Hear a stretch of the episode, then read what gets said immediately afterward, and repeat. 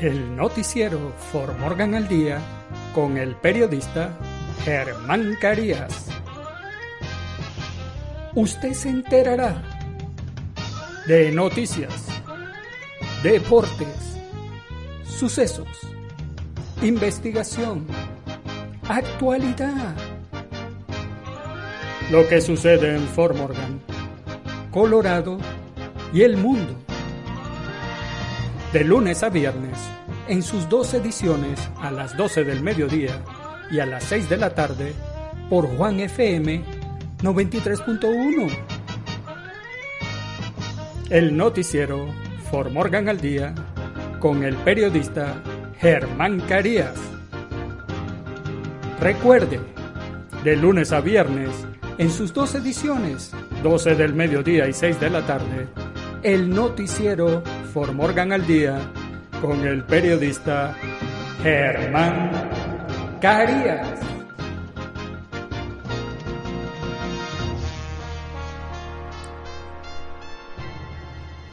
Hola, hola Formorgan. Lo saluda el periodista Germán Carías hoy jueves 27 de agosto del año 2020. Y estos son los titulares del noticiero Formorgan al día. Programa de asistencia empresarial Reabrir con seguridad, reabrir con fuerza ha beneficiado a negocios de Formorgan en casi 375 mil dólares. La vigésima edición de la exhibición de carros Fall Harvest será del 18 al 20 de septiembre en Fort Morgan. Director ejecutivo de TikTok renuncia mientras la Casa Blanca presiona a la Casa Matriz para que venda a una empresa de Estados Unidos. El presunto tirador de Kenosha, que mató dos, hirió a uno, pudo haber portado un arma ilegalmente. Un hombre de Thornton, que mató a su novia y condujo con su cuerpo hasta Wyoming, fue sentenciado a 34 años de prisión. Los agentes de la oficina del sheriff del condado de Eagle arrestan a un hombre acusado de violar a una mujer en Gypsum. En los deportes, los Rockies de Colorado, gracias a gran slam de Blackmon, vencen a los Diamondbacks de Arizona 8 a 7 el miércoles. Para comprar a Lionel Messi habría que vender la Liga MX, aseguró Miguel, el Piojo Herrera. Lionel Messi desplazó al coronavirus como el más buscado de Google en nuestras secciones. ¿Qué sucede en nuestros países? El INE ordena suspender transmisión íntegra de mañaneras de López Obrador en Hidalgo y Coahuila. Lujosos regalos de cumpleaños al ex binomio del PP de Guatemala llevan a Sinibaldi al banquillo de los acusados. ¿Sabía usted que ¿Qué hacer en Fort Morgan? Y en el clima, cielos mayormente despejados en Fort Morgan y el noticiero Fort Morgan al día comienza ya. Programa de asistencia empresarial Reabrir con seguridad, reabrir con fuerza ha beneficiado a negocios de Fort Morgan en casi 375 mil dólares Casi 50 empresas de Fort Morgan se han beneficiado por una suma de aproximadamente 375 mil dólares que fue distribuida por la ciudad de Fort Morgan a través de su programa de subvenciones de asistencia empresarial Reabrir con Seguridad, Reabrir con Fuerza, según un comunicado de prensa de la ciudad. La ciudad lanzó el programa de subvenciones en julio utilizando fondos de ayuda federal de COVID-19 asignados a la ciudad para el alivio de la pandemia se alentó a las empresas locales a solicitar algunos de los fondos para compensar sus gastos o pérdidas resultantes del cierre económico causado por la pandemia y reabrir según las pautas y regulaciones nuevas y en evolución. Estos dólares de subvenciones ayudaron a nuestra comunidad empresarial a garantizar que pueden seguir manteniendo sus puertas abiertas, empleados contratados y clientes seguros, dijo Sarah Conway, especialista en desarrollo económico de Formorgan, quien coordinó el programa de subvenciones. Como comunidad, nos unimos a nuestros negocios locales y estamos felices de brindar el apoyo necesario para salir de esta pandemia seguros y fuertes. Numerosos empresarios locales expresaron su agradecimiento a la ciudad y al ayuntamiento de Fort Morgan. La vigésima edición de la exhibición de carros Fall Harvest será del 18 al 20 de septiembre en Fort Morgan. La vigésima emisión anual Fall Harvest Car Show se llevará a cabo del viernes 18 de septiembre al domingo 20 de septiembre en el centro de Fort Morgan, salvo cambios imprevistos, según un comunicado de prensa. El formato y la estructura del evento seguirá siendo prácticamente el mismo que en años anteriores con pequeños cambios para adaptarse al distanciamiento social. Como se trata de un evento al aire libre, el Departamento de Salud del Noreste de Colorado y la ciudad de Fort Morgan han trabajado con el Comité de Exhibición de Autos de Fall Harvest para asegurarse de que este evento cumpla con todas las medidas de seguridad apropiadas durante este momento difícil. Todas las áreas se desinfectarán con regularidad y habrá numerosas estaciones de lavado y desinfección de manos disponibles. El Comité de Exhibición de Autos de Fall Harvest, encabezado por Dave Conwell y Brad Parker, informa que ha habido un alto nivel de interés en asistir a la exhibición de autos con muchos vehículos clásicos de Colorado, Nebraska y Wyoming que ya planean asistir. Nuevamente, este año se reservará un bloque para los tractores y utensilios agrícolas clásicos. Los vendedores estarán limitados a artículos relacionados con el automóvil y comida para llevar. Cualquiera que desee ser considerado proveedor puede comunicarse con el comité al 970 768 7469. Director ejecutivo de TikTok renuncia mientras la Casa Blanca presiona a la Casa Matriz para que venda a una empresa de Estados Unidos. El director ejecutivo de TikTok, Kevin Mayer, renunció en medio de la presión de Estados Unidos para que su propietario chino venda la popular aplicación de video, que según la Casa Blanca es un riesgo para la seguridad. En una carta a los empleados vista el jueves, Meyer dijo que su decisión de irse se produce después de que el entorno político ha cambiado radicalmente. Su renuncia se produce después de que el presidente de Estados Unidos, Donald Trump, ordenara la prohibición de TikTok a menos que la empresa matriz ByteDance venda sus operaciones en Estados Unidos a una empresa estadounidense en un plazo de 90 días. TikTok dijo en un comunicado que apreciamos que la dinámica política de los últimos meses haya cambiado significativamente el alcance del papel de Kevin en el futuro y respetamos plenamente su decisión. El presunto tirador de Kenosha que mató a dos e hirió a uno pudo haber portado un arma ilegalmente. Si la policía vio al adolescente que supuestamente llevaba un rifle en Kenosha el martes por la noche, podrían haber detenido para averiguar si estaba cometiendo un delito antes de que supuestamente matara a dos manifestantes e hiriera a un tercero. Las imágenes de personas portando armas abiertamente durante las protestas en Milwaukee y Kenosha este verano pueden hacer que algunas personas se sientan incómodas, pero no están infringiendo la ley. Wisconsin es un estado de porte abierto, lo, que significa que cualquier persona que obtenga un arma legalmente puede portarla en la mayoría de los lugares públicos sin una licencia o permiso. Pero ese no es el caso de menores como Kyle Rittenhouse de 17 años, quien está acusado de disparar contra tres manifestantes en Kenosha el martes por la noche, matando a dos de ellos. El jefe de la policía de Kenosha, Daniel Minskins, confirmó a los periodistas el miércoles que debe tener 18 años para portar armas abiertamente en el estado de Wisconsin. Y según un memorándum de 2009 del Departamento de Justicia de Wisconsin, la policía puede detener a alguien que porta abiertamente un arma para determinar si se está cometiendo un delito. Un hombre de Thornton que mató a su novia y condujo con su cuerpo hasta Wyoming fue sentenciado a 34 años de prisión. Un hombre de Thornton que mató a su novia en noviembre de 2018 después de una discusión y luego condujo con el cuerpo en el maletero de su carro hasta Wyoming, donde confesó su asesinato, fue sentenciado el miércoles a 34 años de prisión. Jonathan Aikin, de 24 años, se declaró culpable de matar a Otton Rivera, de 21 años, en enero.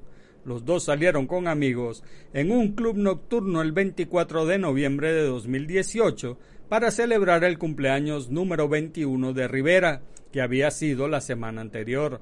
Mientras se dirigían a casa, Rivera le envió un mensaje de texto a su hermana diciendo que ella y Aikin habían estado peleando fue asesinada en algún momento temprano a la mañana siguiente, apuñalada nueve veces en el torso. La evidencia mostró que Rivera luchó por su vida cuando fue apuñalada, dijeron los fiscales. Aiken trató de limpiar la sangre y condujo hasta la casa de su madre en Wyoming ese mismo día con el cuerpo de Rivera en el maletero. Mientras estaba en Wyoming, le contó a su madre lo que sucedió y luego se dirigió a la estación de policía para entregarse y mostrar a los oficiales el cuerpo dentro de su vehículo. Fue arrestado y extraditado a Colorado, donde finalmente se declaró culpable de asesinato en segundo grado el 22 de enero. No hay forma de reemplazar la vida que perdió, que se perdió, dijo Priscilla Lowe, juez del Tribunal de Distrito del Condado de Adams, quien sentenció a Aiken los agentes de la oficina del sheriff del condado de Eagle arrestan a un hombre acusado de violar a una mujer en Gypsum. Los agentes de la oficina del sheriff del condado de Eagle están buscando víctimas adicionales después de arrestar a un hombre acusado de violar a una mujer en Gypsum el domingo.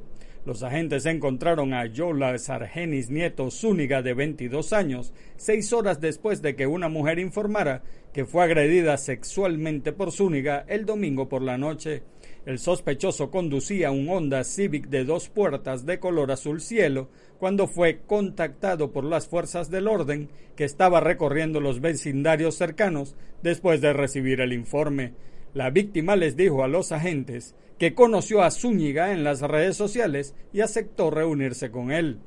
Zúñiga fue entrevistado y puesto bajo custodia y luego ingresado en el centro de detención del condado de Eagle por cargos de agresión sexual con fuerza, un delito grave de clase 3, y está detenido con una fianza de 50 mil dólares. Los detectives de la oficina del sheriff de condado de Eagle están preocupados de que pueda haber más víctimas y están pidiendo la ayuda a la comunidad con la esperanza de que otras víctimas se presenten.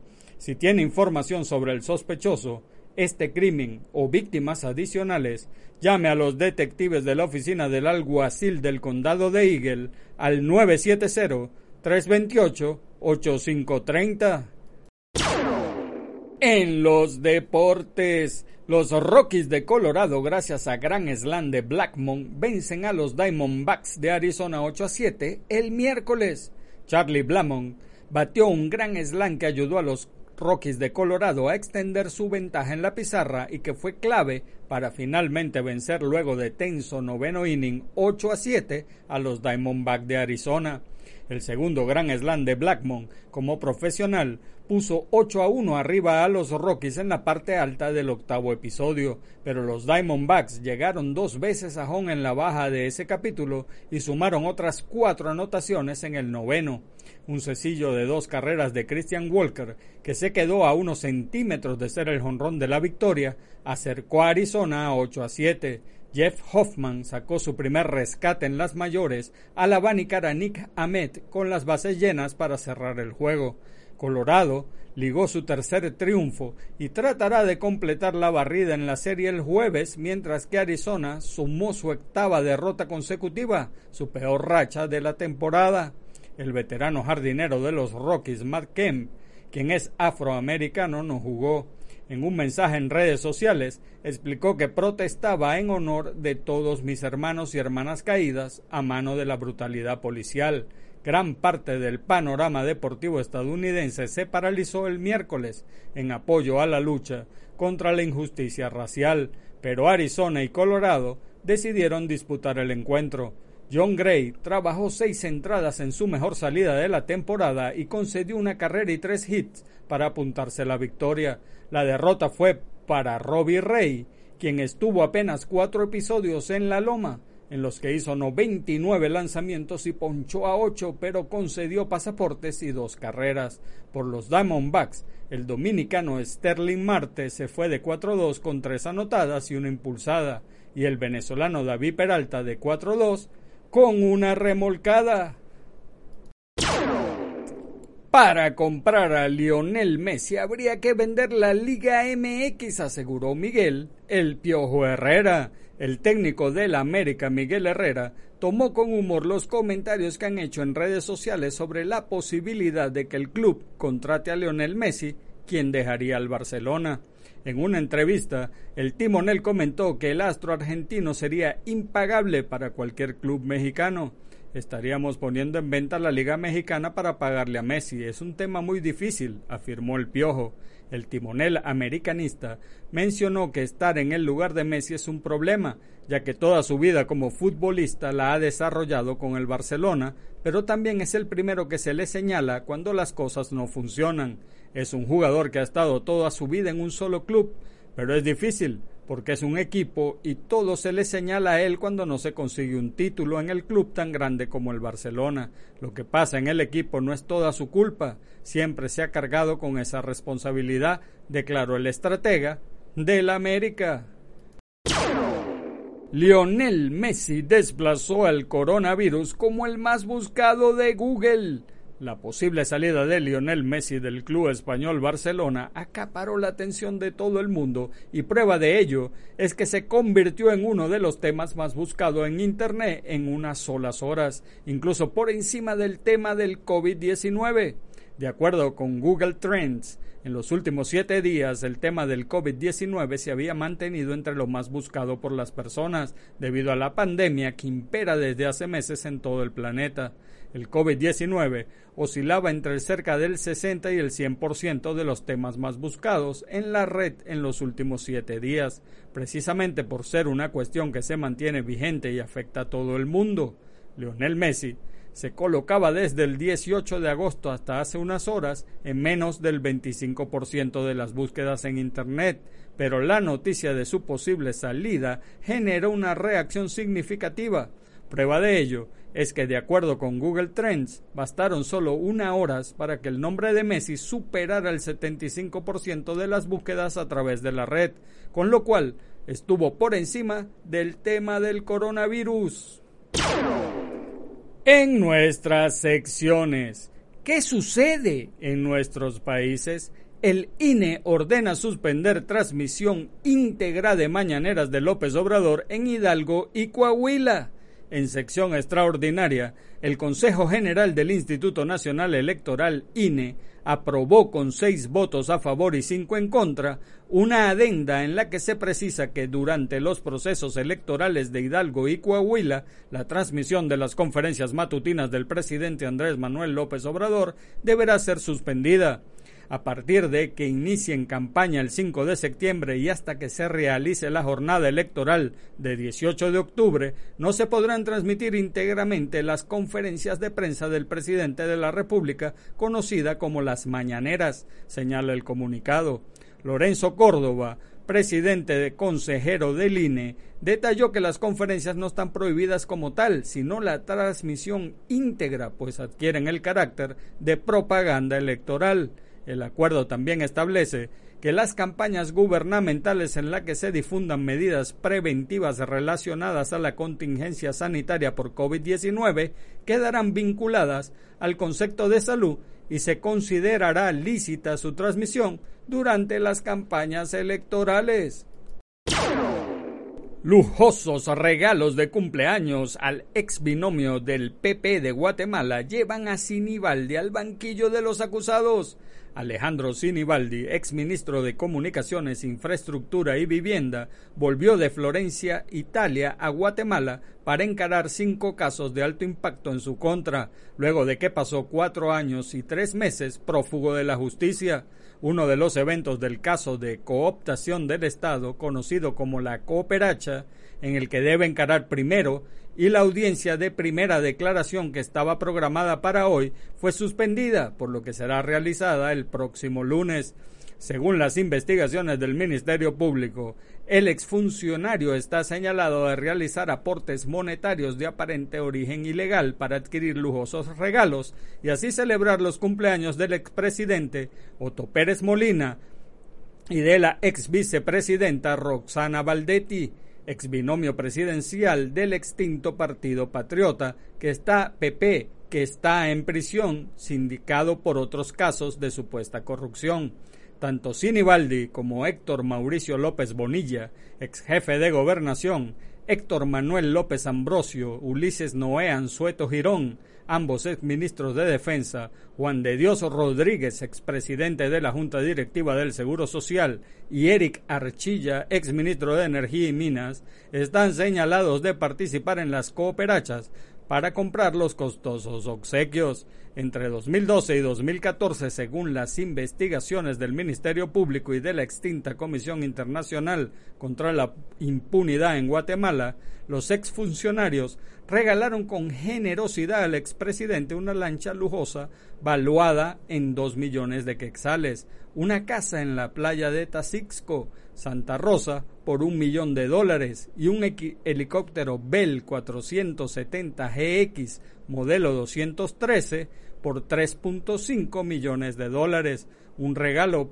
por cada uno de sus cumpleaños bajo el criterio de Valdetti, ya que era ella quien elegía que se le regalaría. ¿Sabía usted que Trabajar más de las ocho horas diarias acostumbradas es malo para el corazón, pues aumenta el riesgo de padecer enfermedades coronarias. Un estudio europeo reciente reportó estos hallazgos. Recientemente se estudiaron a más de 6.000 trabajadores en Londres durante 11 años. El estudio se hizo entre mujeres y hombres de edad promedia de 39 a 61 años. La sorpresa fue encontrar que el riesgo de enfermedad coronaria era hasta 60% mayor en personas que trabajaban de 3 a 4 horas más de las acostumbradas 8 horas de trabajo diario. ¿Y sabía usted que un nuevo estudio halló que beber grandes cantidades de leche no protege a los hombres ni a las mujeres contra las fracturas óseas y se asoció con el riesgo más alto de muerte durante el periodo de estudio? Las mujeres que bebían tres vasos de leche o más al día tenían un riesgo de casi el doble de muerte y enfermedades cardiovasculares y un riesgo del 44% más alto de contraer cáncer que las mujeres que bebían menos de un vaso al día, descubrieron los investigadores. ¿Qué hacer en Fort Morgan? Al mediodía, reunión de la Cámara de Comercio del área de Fort Morgan se llevará a cabo virtualmente a través de Zoom. Michael Tranter, especialista en datos y tecnología del Morgan Community College, presentará un programa gratuito sobre almacenamiento digital utilizando OneDrive. Comuníquese con la Cámara al 970-867-6702 para obtener información sobre el registro y el inicio de sesión de Zoom a las 2 de la tarde. Servicio de oración semanal en línea organizado por Elevating Life Church. Visite facebook.com diagonal Elevating Life Church FM. A las 7 de la noche, reunión del Club Optimistic de Fort Morgan en el restaurante Country Steak Out. A las 7 de la noche, estudio del libro de Alcohólicos Anónimos en la Iglesia Evangélica en Manuel, en la 318 web de la Séptima Avenida de Fort Morgan. Infórmate al 970-370-3443. Y en el clima, cielos mayormente despejados en Fort Morgan en la mañana, cielo mayormente despejado, la temperatura máxima de 98 grados Fahrenheit, vientos del sur-suroeste, desplazándose a una velocidad de 10 a 15 millas por hora, la probabilidad de lluvia del 10% y la humedad del 33%. En la noche, cielos parcialmente cubiertos, la temperatura mínima de 62 grados Fahrenheit, vientos del sur-sureste, desplazándose a una velocidad de 10 a 15 millas por hora, la probabilidad de lluvia del 10% y la humedad del 46%. Y amigos de Formorgan, eso es todo por ahora. Hagan bien y no miren a quién, porque los buenos somos mayoría. Y por favor, salude a su prójimo, es una buena costumbre dar los buenos días, las buenas tardes y las buenas noches. Además, saludar es gratis. Y recuerda, si Dios contigo, ¿quién contra ti? Se despide el periodista Germán Carías. Chao. El noticiero For Morgan al Día con el periodista Germán Carías. Usted se enterará de noticias, deportes, sucesos, investigación, actualidad. Lo que sucede en Fort Morgan, Colorado y el mundo de lunes a viernes, en sus dos ediciones a las 12 del mediodía y a las 6 de la tarde, por Juan FM 93.1.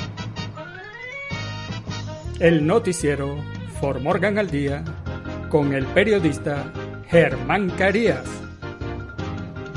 Recuerde, de lunes a viernes, en sus dos ediciones, 12 del mediodía y 6 de la tarde, el noticiero For Morgan al Día con el periodista Germán Carías.